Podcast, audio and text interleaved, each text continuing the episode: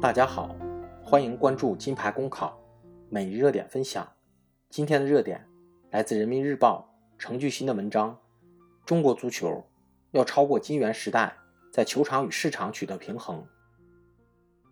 近日，中国足协宣布减缓增薪新规，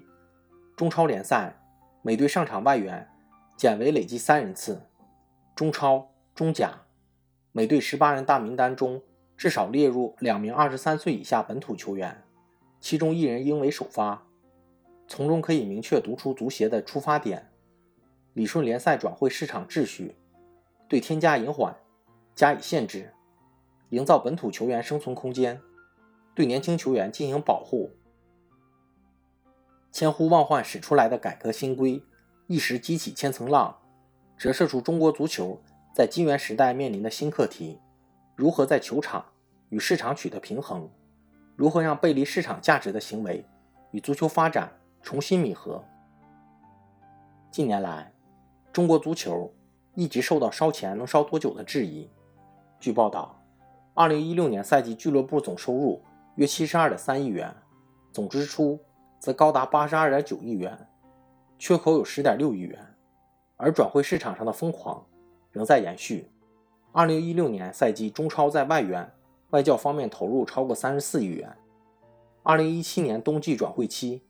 中超仍在以天价仍莱特维斯、奥斯卡等外籍球员，本土球员的转会费也逼近亿元，连续几年挥金如土，让外媒以疯了表达对中超的震惊。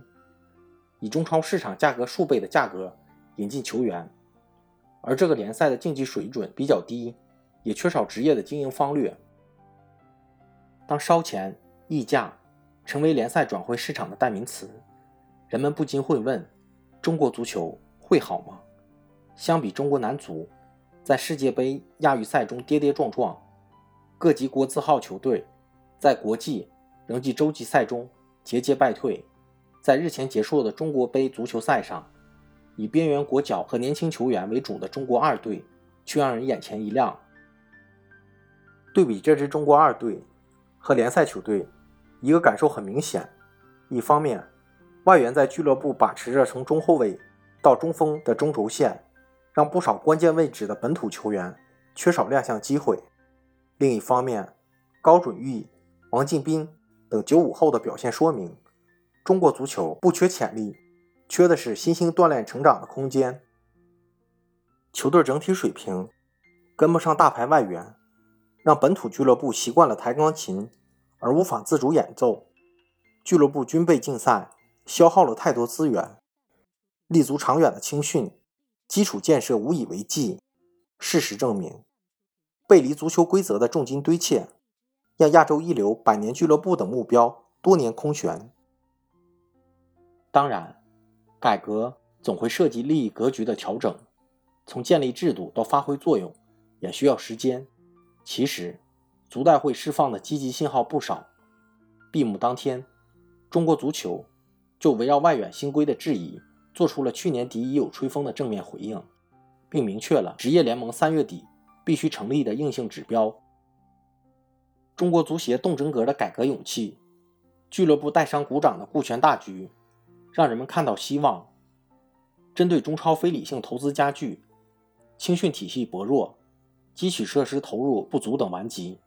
官方出台了十八项改革主要措施的处方，也让人们期待相关细则能够尽快完善落实，与新规则形成组合拳，打消对年轻球员拔苗助长的质疑，缓解俱乐部因外援调整出现的问题。中国足协苦心孤诣，民间却还有不同声音，凸显了磋商机制的重要性。多元的声音再次提醒人们。足协改革是一个复杂命题，最需要的是实现市场规则与足球规则的同步共振，球场与市场的比翼双飞。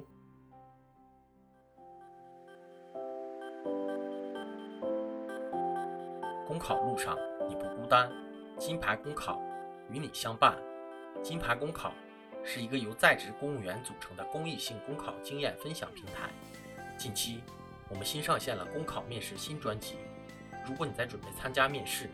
欢迎你随时进入播客主页关注收听，同时也可以关注“金牌公考”微信公众号，接收我们每天最新鲜的节目推送，随时与我们交流互动。